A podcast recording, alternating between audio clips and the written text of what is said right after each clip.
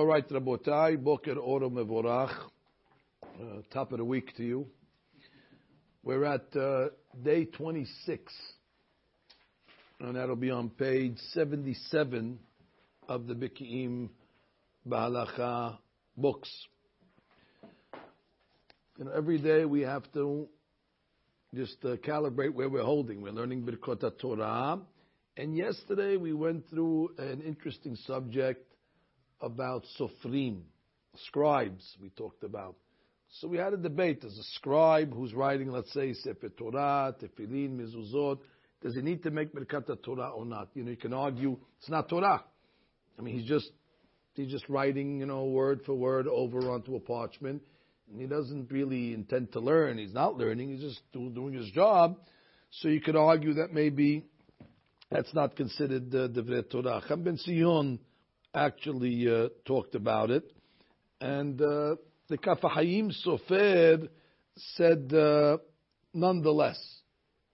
And therefore, uh, we came out yesterday in Halacha Yud that a Sofer, some say he has to make a beracha, some say not. So we use the rule of hedge, and we said, let him say Birkat Torah, let him read Birkat Kohanim, and let him get to work. Uh, just as an addendum to that, the Bi'ur Halakha, which is the Hafez Hayim, he also had an interesting case. He was talking about somebody that's, let's say, copying the Torah uh, on a typewriter. So basically, he has the Divrei Torah in front of him, and uh, he's typing. Many years ago, when I was in ninth grade in Shadei Torah, that's 1982. So we learned the sugya of Hanukkah. In Masechet Shabbat, Chaf Aleph. And um, we had notes. And the Rosh Hashiva, Rabbi Hilheber, commissioned me to write the notes over, but to type them. And he gave me an Israeli typewriter with ribbon and the regular, you know, the, the Israeli, you know, Aleph, Bet, Gimal, but not electric, where you have to and you know the, the, exactly. And the higher you push it, the, the more it, it stamps the. And the, and remember the, the type paper, the special thin, the paper that used for typing. You had to roll it in the, you know, and make it indent it and the whole thing. It was, it was a whole process. Yeah, the whiteout. So uh, I went and I typed all those Divrei Torah, and uh, that became the official record for what we did that year. So that was it's a daunting task. So the question is, when you, when you re writing or recopying notes into a typewriter, is that considered learning or not? So the Biur Halacha did that, and uh, he came along and said, well, you're just doing your work, and therefore, you know, he has no intention to fulfill the mitzvah of learning Torah, but maybe not. Especially when I was doing it, you know, I was reviewing the sugya as I was writing it. So you can go either way. And therefore he says same thing, hedge rule, say Birkat Torah, uh, uh, learn a little, and then go back to your uh, to your typing. Okay, and now we get to the main event, and this is the question that we've been getting asked. Even my Rebbitzin asked this question a few days ago, and I said, uh, you, you got to wait. She said, but you know the answer already. You know, you're, you're, you're the guy giving the classes. So you got to wait. There's no favoritism here. Just like everybody else has to wait, you have to wait also. You know, get online. So the question that she asked and everybody else is sending us is, what about somebody that wants to listen to the Torah. Before you get to recordings and stuff like that, regular shiur, you could argue and say, you're not saying anything. You're just sitting there like the guys in this class over here. Uh, you know, you're sitting and you're listening and you're nodding your head. You know, you're, you're, you're bobbing your head up and down and just, you know, uh, giving me uh, encouragement. But more than that, you're not doing. So then you could argue and say, you're not saying any words. It's just mental. And we came around already in Shulchan Aruch that mental you don't make a beracha. Hirhur you don't make a beracha. We saw that that was the opinion of the rabbi called the Agur. So then you could say the same thing. However, there was a great rabbi called Halachot Ketanot. His name was Rabbi Yisrael Yaakov Hagiz. He lived in Fez, in Morocco, in the 1600s. And he was a great, great rabbi. Eventually, he goes to Eretz Israel and opens up a yeshiva in Yerushalayim. Turns out some of the greatest rabbis would learn in that yeshiva of uh, the Halachot Ketanot, including the Pri Hadash, Rabbi Hizkiya de Silva. And uh, without going into the story of this rabbi's life, but he's well known that he was right there in the mid of the Shabtai Tzvi debate with the false Mashiach. Actually, the false prophet of the false Mashiach learned in his yeshiva, uh, Nathan from uh, Aza. Anyway, uh, the Bal Halachot Ketanot, wrote a book, Shoot She'elot Utshuvot Halachot Ketanot. Famous book, and you got to know it. So he writes, and he says very, very logically, when a person is listening to the Torah, we employ the famous rabbinical rule of Shomeya. There you go. Shomeya Ka'oneh. Shomeya Ka'oneh means the guy that's listening, it's like he is saying, like he's answering. So, which is an amazing thing. So you have to appreciate that. that we do that every Friday night in Kiddush. The Balabait makes the Kiddush, everybody listens, and they get credit for the Kiddush. But they don't only get credit as if they listen, but they get credit through the rule of Shomeya Ka'oneh or Shomeya Kekoreh. We do that all the time, Megillat Esther. Uh, how do we fulfill Megillat Esther? Everybody's got to read it. So we listen to it. Listening is considered like reading. So if you say that, it comes out when you fellas are sitting around the class over here, at least the ones that are live, so you're hearing the rabbi talk, and you're getting credit as if you're talking. And you have to know that every word of Torah is a mitzvah. Every word of Torah is a mitzvah greater than all the 613 mitzvot combined. So go calculate in 20 minutes how many words of the Torah. I think the Hafetz Chaim did a experiment that a person could speak about 200 words per minute. I know some people that can even do better than that. And uh, for 20 minutes, so do the math. How many mitzvot are being generated in a 20 minute shiur?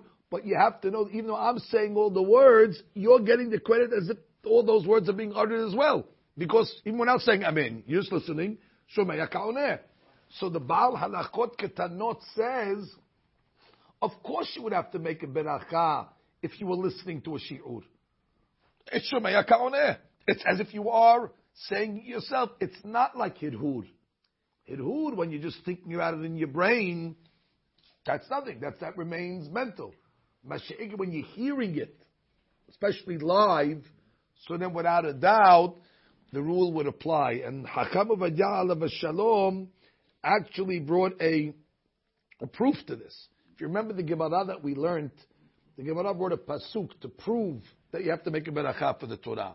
Kishem Adonai Ekra Havu Godel Lelohenu. That pasuk actually was talking about when Moshe was giving the Torah to Bnei Israel. He's saying, Kishem Hashem Ekra, I am broadcasting the name of God to you. And what? They were listening. And that's the source of the Torah in exactly a scenario like this. A case where one was teaching and one was hearing. And the Torah says, Habu Goden Eloenu. So therefore, it is clear that the Baal Halachot Ketanot is right. And therefore, for listening alone, one would have to make Birkat Torah. Says we have the, the issue. It's not an issue, it's just something we have to deal with uh, for a few moments here. Another halacha that was said by a rabbi called the Rosh, Rabbeinu Asher. What's the law when a guy goes up to the Sefer Torah? So he makes Birkat Torah. And we have a reader. However, the Rosh says, even though we have a reader, the guy who goes up to the Sefer has to read with the reader. Question then becomes, what do you mean? Shomeya Kaoneh. Why don't we follow the Shomeya Kaoneh rule by Sefer Torah? If the Halachot Ketanot is right, that's saying, what do you mean? When you're hearing the Vret Torah, it's like you're saying the Vret Torah. So bingo. We should even allow guys who don't know how to read to go up to the Sefer Torah, so long as he can make the Berachot, and let him just, you know, uh, you know, look at the, the words over there, and he's just thinking about how much money he's going to give for the Mishiberach the whole time. And then, it should count, but it doesn't. It's a very important rule. You have to know that when people go up to the Sefer Torah, they have to uh, at least make an attempt to read with the Not everybody agrees with that. The Pri Hadash actually says they don't, but we don't hold like that. Shulchan Aruch holds that the one that goes up should actually read. Okay, it's something uh, something we should be, cons- be concerned about. I think, like I said, the Mesaderim are more concerned about how much he's going to donate than if he's going to read or not. So that's the that's the concern. So our rule is if he donates, he gets an aliyah. If he doesn't, no. Who cares if he can read or not? We have we have we have a different halacha, but that's not the halacha. The halacha is we don't care how much he can donate. If he can read, he gets an aliyah, and if he doesn't read, then let him read. So now, so now, so that's the question. Why don't you employ Shomeya Ka'oneh by Sefer Torah? Good question. So we have a few answers to this. One answer, uh, one of the rabbis suggests, is like this. When do we say Shomeya Ka'oneh?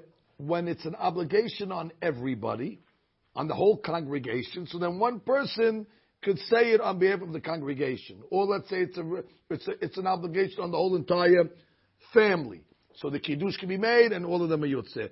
Sefer Torah is a little different. The mechanics are a little different. Of course, you have to read it, but it's not an obligation necessarily on any individual. It's an obligation on the sibur to fulfill this mitzvah.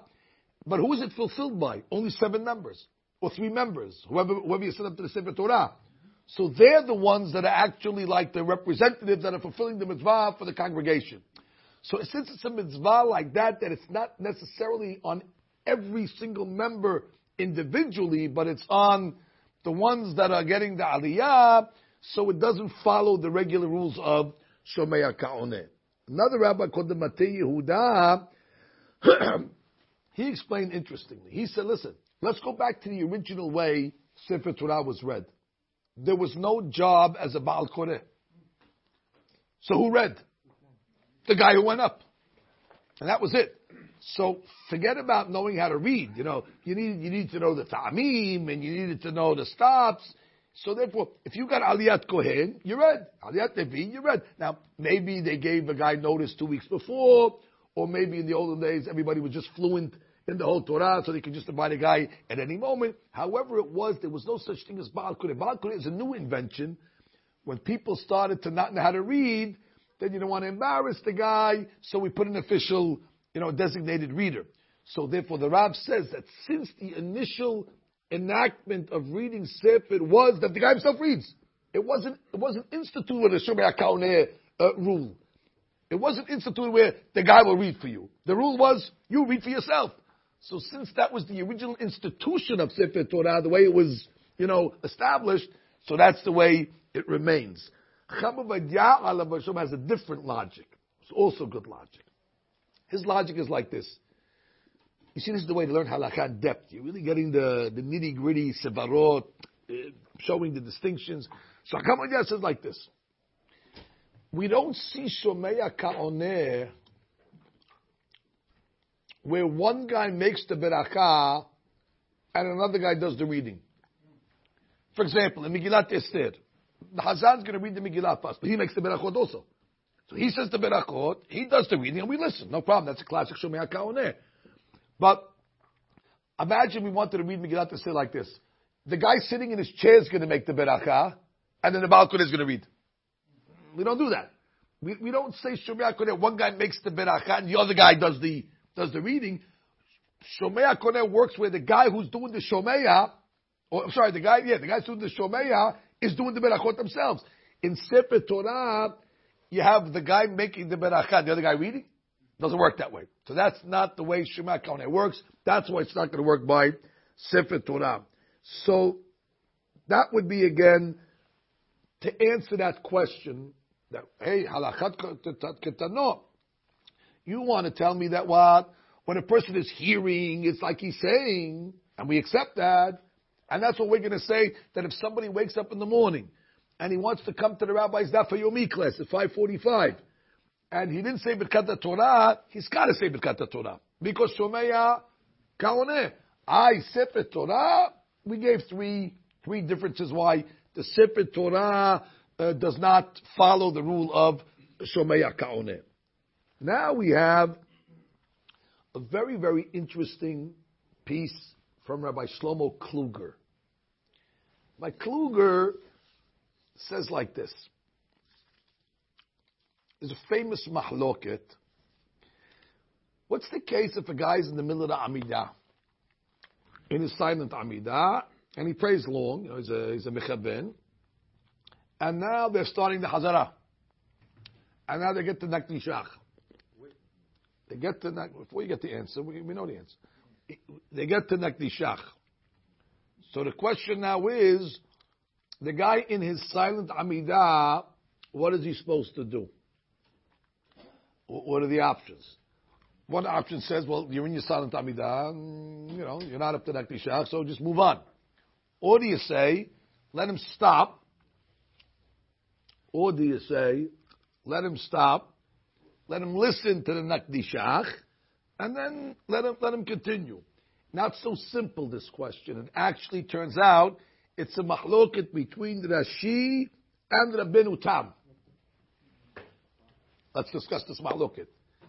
Rashi says, stop. And listen to the Hazan. And you listen and you get credit. And then continue. Rabbeinu Tam says, no. Rabbeinu Tam says, you can't do that. Because what's going to happen if you're going to listen, listening is like saying. So it's like a guy's in the middle of Tishkon Betoch Yerushalayim, and now he says, Tishkon Betoch Yerushalayim, you're making him sick in the Amidah. So Rabbeinu Tam says, if you hold Shomea Ka'oneh, how can you listen to the Nakdishach? It's considered a interruption. So he says, just continue going. But what do you see over here now? It seems we have a mahloket Rashi and Rabbeinu Tam on the mechanics of Shomea Kaoneh. Rashi sounds like Shomea Kaoneh is, it's not like you're saying it. Because that's why he lets you be quiet and it's not considered an interruption. But Rabbeinu Tam sounds like Shomea Kaoneh works as you're actually saying it. So according to Rabbeinu Tam, we understand why you'd have to make a beracha for listening to a class. Because Shomea Kaoneh is like you're saying it. But according to Rashi, we're back to the point. You might not have to say a beracha. because he learns shomer hakona. It's like you're hearing, but not like you're actually saying. So basically, Rabbi Kluger wants to say this question turns out to be a mahloket between Rashi and Tosafot. And if you say that you have to make a beracha for listening, it must be we're following the opinion of the Tosafot. However, we know that we don't follow the opinion of the Tosafot. Because we know the halakha, when we're praying the Amidah, we are silent and we're sit like Nishach. So that means what? That means we hold that Shomer account is not like you're saying it. So then why when it comes to Birkat Torah do we obligate the guy to make a berakah? Again, we're playing it on both sides. Chavavadiyah reconciles this as well. He reconciles it based on a, a Gemara in Kedushin, page 39. Gemara over there is talking about that Akadosh Baruch Hu is mistaref machshavot letova. If a person has a good intention, so olam, he counts as good intentions. Uh, is mitzaref machshavat tova lemaaseh. Interesting, which means person has good intentions. So what olam, uh, he counts the good intentions. And he doesn't hold the the the the the, the, the machshava of sin against him. How does Chaim use this rule? What does it mean? God uses the, the, the good intentions. He says, listen, this guy in the Amidah, he's got no choice. He's praying Amidah with Kavanah. He wants to hear Nakdishach. He, he, he, he's, he's almost honest. He's almost, he's in a circumstance that's beyond his control. So he has no choice but to stop and listen. But what? If he listens, he's going to get an interruption.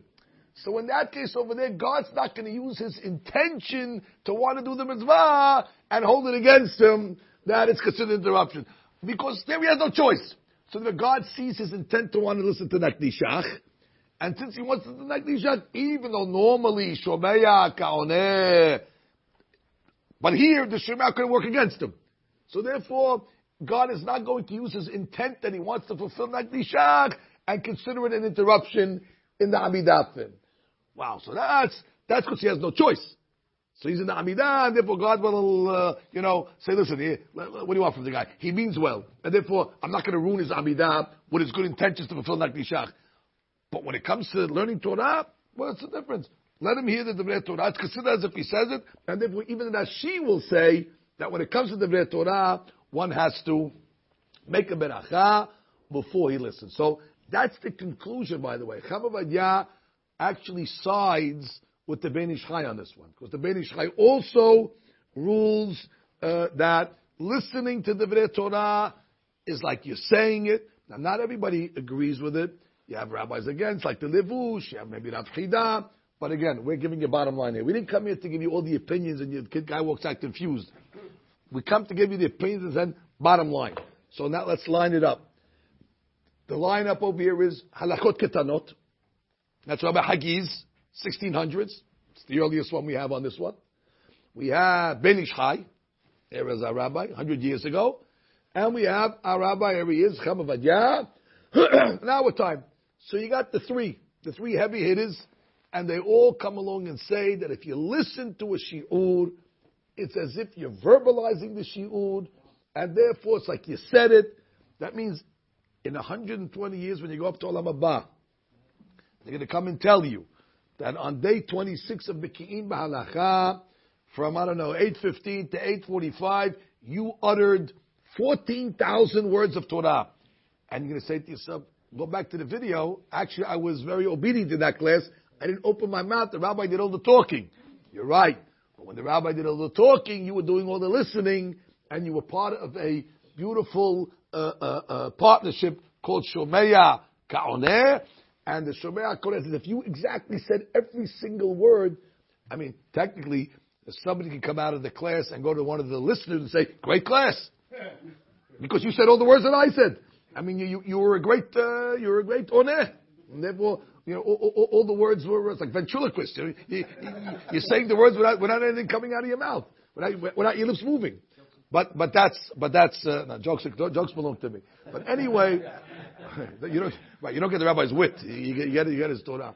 But anyway, that's uh, that's that that's that story as well. So now, once we are saying Shomei Kaoneh, we get into a big issue over here. Because the way Shomea Ka'oneh works is, it works with intent.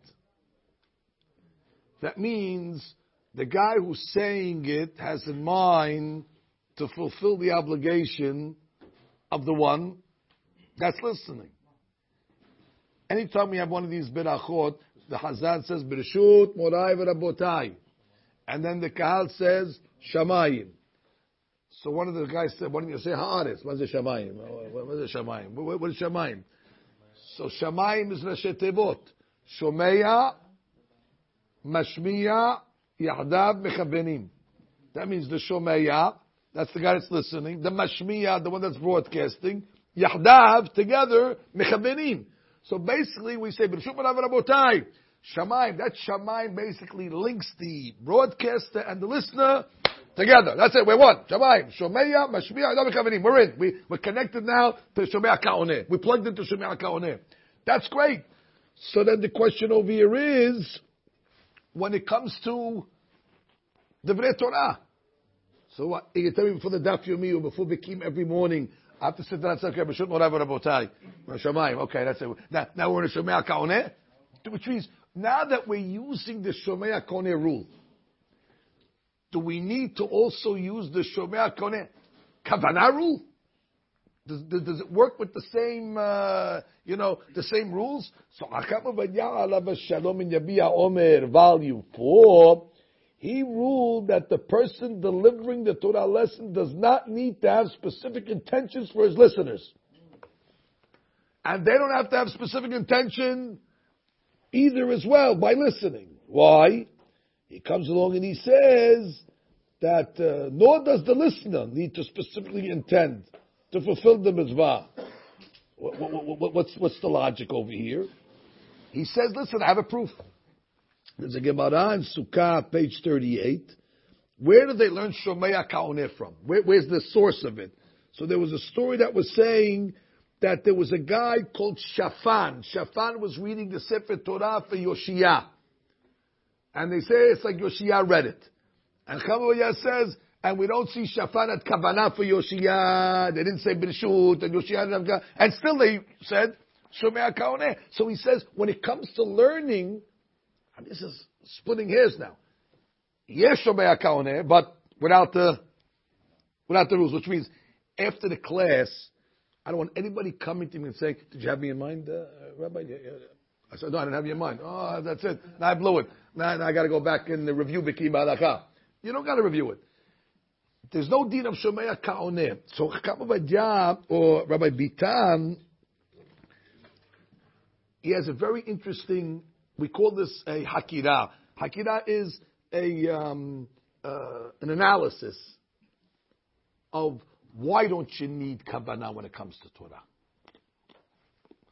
So one, one, one analysis says you don't need kavanah because, listen, I have an obligation to speak Torah and you have an obligation to listen Torah. So you're fulfilling your obligation, I'm fulfilling my obligation. So everybody's having to kavanah for their own thing. I don't have to kavanah for you, you don't have to kavanah for me. It's two separate obligations. Like, so I'm talking, I'm doing my thing, and you're listening, you're doing your thing. So I don't have to have kavanah for your thing. You're doing your own thing. And you get kavanah. Of course, you're getting kind of listening to me, but you're doing your own thing by listening. Therefore, you don't need shomayakao. You don't, you need shomayakao, you don't need kavanah. But then he gives a more nuanced interpretation. It's like in yeshiva we would say this.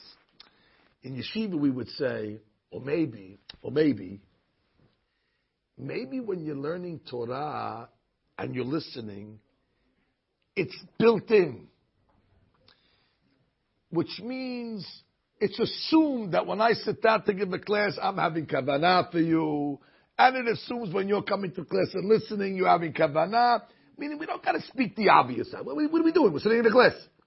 So therefore, according to that, you need kavanah. But the logic is, it's there. Certain things you could say are built in. Certain things you could say are assumed. And, and I hear that logic, by the way. When, I, when I'm coming to the class, I know that I'm, I'm teaching, and I know that you're coming to listen. So my kavanah is, you know, you have an obligation, and I want to make sure that you fulfill your obligation of learning also. And you know that you're learning through me, so therefore you have, even though we never said it, even though when we come into the class we don't say B'rishut, what are we doing here? We're learning Torah together, and we understand the relationship. So according to that side of the logical, uh, the logical uh, uh, uh approach, that would mean you need kavanah, but it's it's there. The first approach says, nah, today you don't need it. You don't need kavanah. It's, it's a different type of mitzvah. You're doing your thing, I'm doing my thing. Now I'll tell you the practical difference. And here's we get to the question. What about listening to Torah on a tape recorder? I'm dated. Forget about tape recorder. What about listening to tape? Our members don't know what a tape is. I, I speak in the school sometimes. I said, yeah, tape recorder. They look at me like blind. A tape recorder. What, what's a tape recorder? So, uh, uh, listening to audio, the iPod or the iPad or, or what do you? No, no, no, no. Recording. Hazako Baruch. Recording. Baruch Hashem. That we we make a livelihood out of this. I Torah. The whole thing is recordings. We have thousands of recordings. Baruch Hashem. So the question then is, I'll tell you the difference. I'll tell you the difference. Because I'll tell you the difference.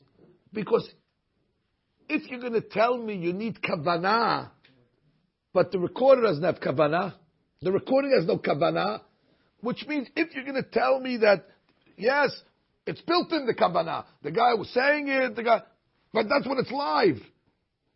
When there's a recording, the guy's dead. The guy, guy guys, it's a recording. It's, it's no, he did it that way for the guys that were in front of him live, but didn't do it for the guys that are. How, how could you have a, a, a, a, how could you have a future kavanah on a recording? Do I say, oh, the guy in the recording right now, even though he's not live, he's sleeping, but he's having kavanah for the guys that are listening? He's dead. He's finished. It's over.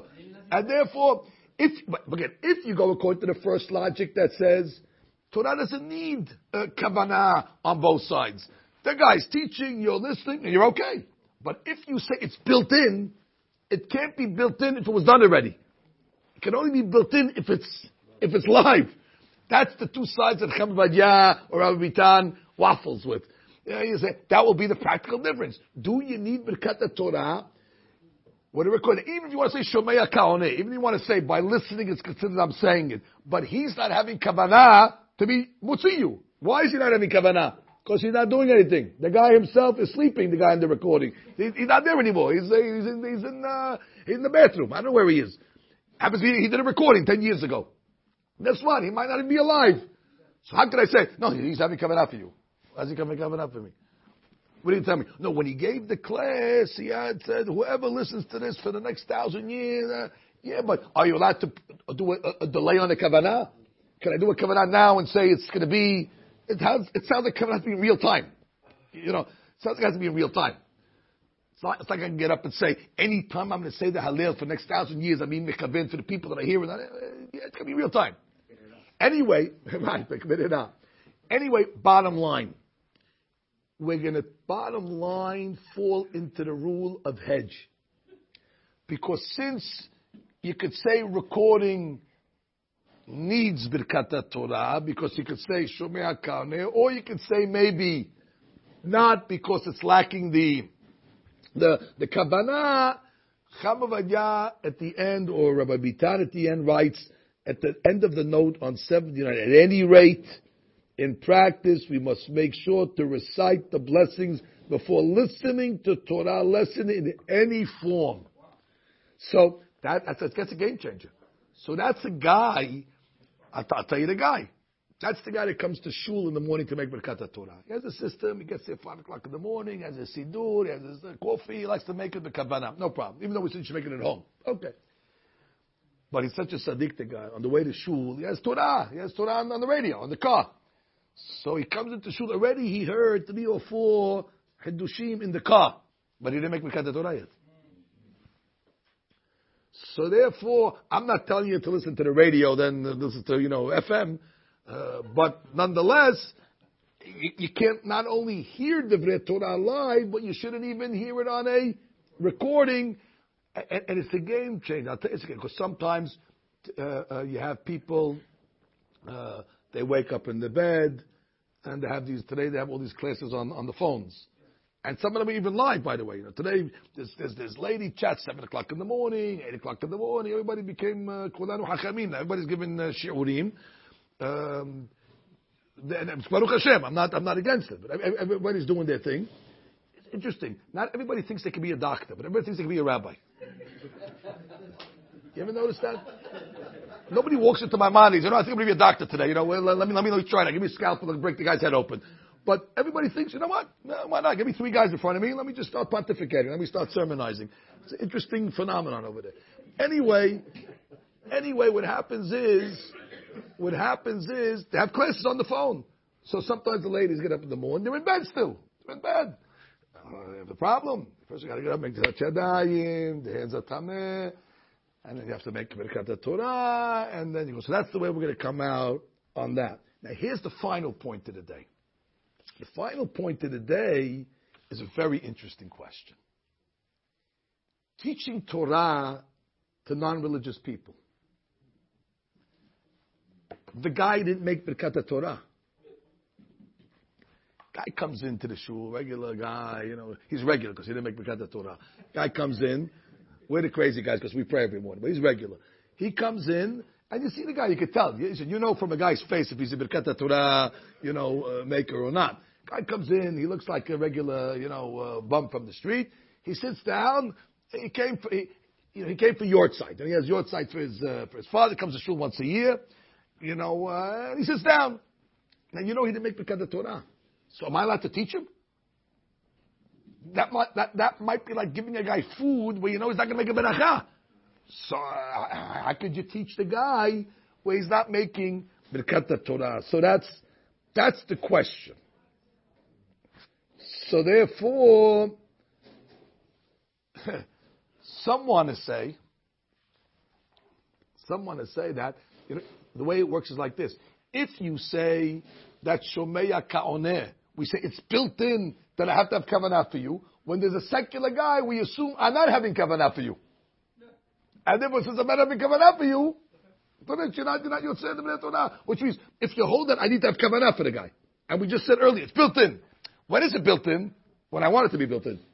But if it's going to be a liability for me to be motzi this guy is the Torah, I'm not mechaven. So therefore, if I'm not mechaven, so therefore he's not yotzeh. So that's one way to say how he could sit there and I don't have a problem with him listening because I'm not mechaven to be motzi him in, uh, in the Torah.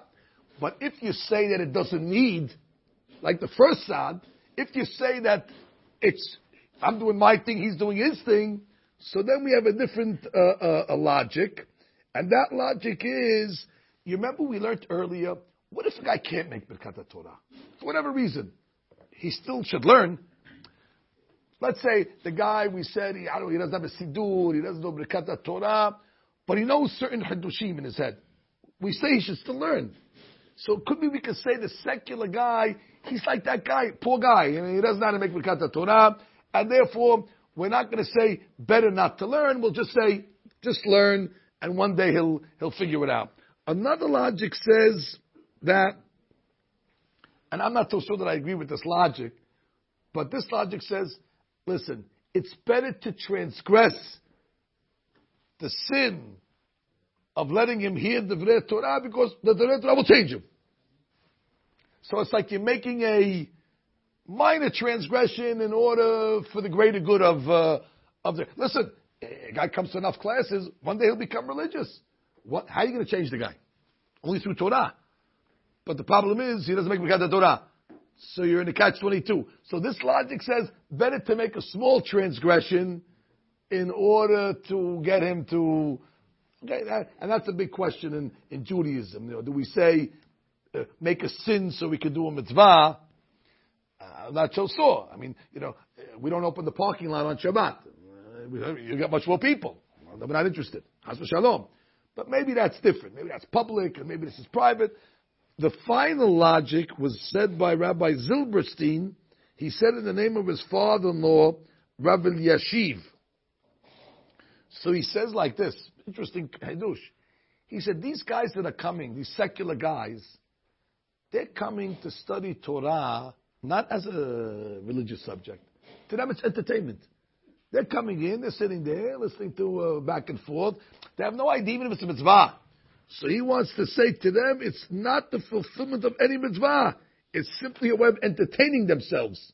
And therefore, according to this, they know it's not Torah. Wow, that's a hadush. It's not Torah. They just come and, uh, you know, hear something. Anyway, not everybody agrees with that. That's a big subject itself. Rabbi Bitan uh, leaves it. He doesn't. Uh, bottom line, I don't know if we have an option. If a secular guy walks into this class right now, what are we going to tell him? Close your ears. Birkat Torah is. I don't know what Birkat Torah is. Answer is, I'll have kavanah not to be motzi him. You know, that's it. I'll, but maybe I don't. Maybe we don't need kavanah. So it's it's a question that remains in abeyance. Anyway, let's just read today's halacha inside. It's halacha Yud Aleph on page seventy-seven. Harotzeh lishmoa devrei Torah mechavero. If you want to hear devrei Torah from your friend that's live, or shiur Torah, or a shiur from a Talmid Chacham, yevarech kodem lachen Birkat Torah. Everybody, everybody. Halachot ketanot. Ben Ishchai. Chacham Ovadia. They're all going to say, you need to make the beracha. ואחר כך יהיה רשאי לשמוע דברי תורה לכל הדעות. Regarding when it comes to recordings, we also said you should make the Birkat Torah and learn something, and then listen to the recordings. Regarding to regarding secular Jews, so that already becomes a interesting question to ponder. Baruch Adonai le'olam. Amen ve'amen. Rabbi Hanan b'kasha omer. עשה, יברוך הוא שכתיך, הרבה להם, זאת אומרת, מחפש למען צדקו דתורה וידע.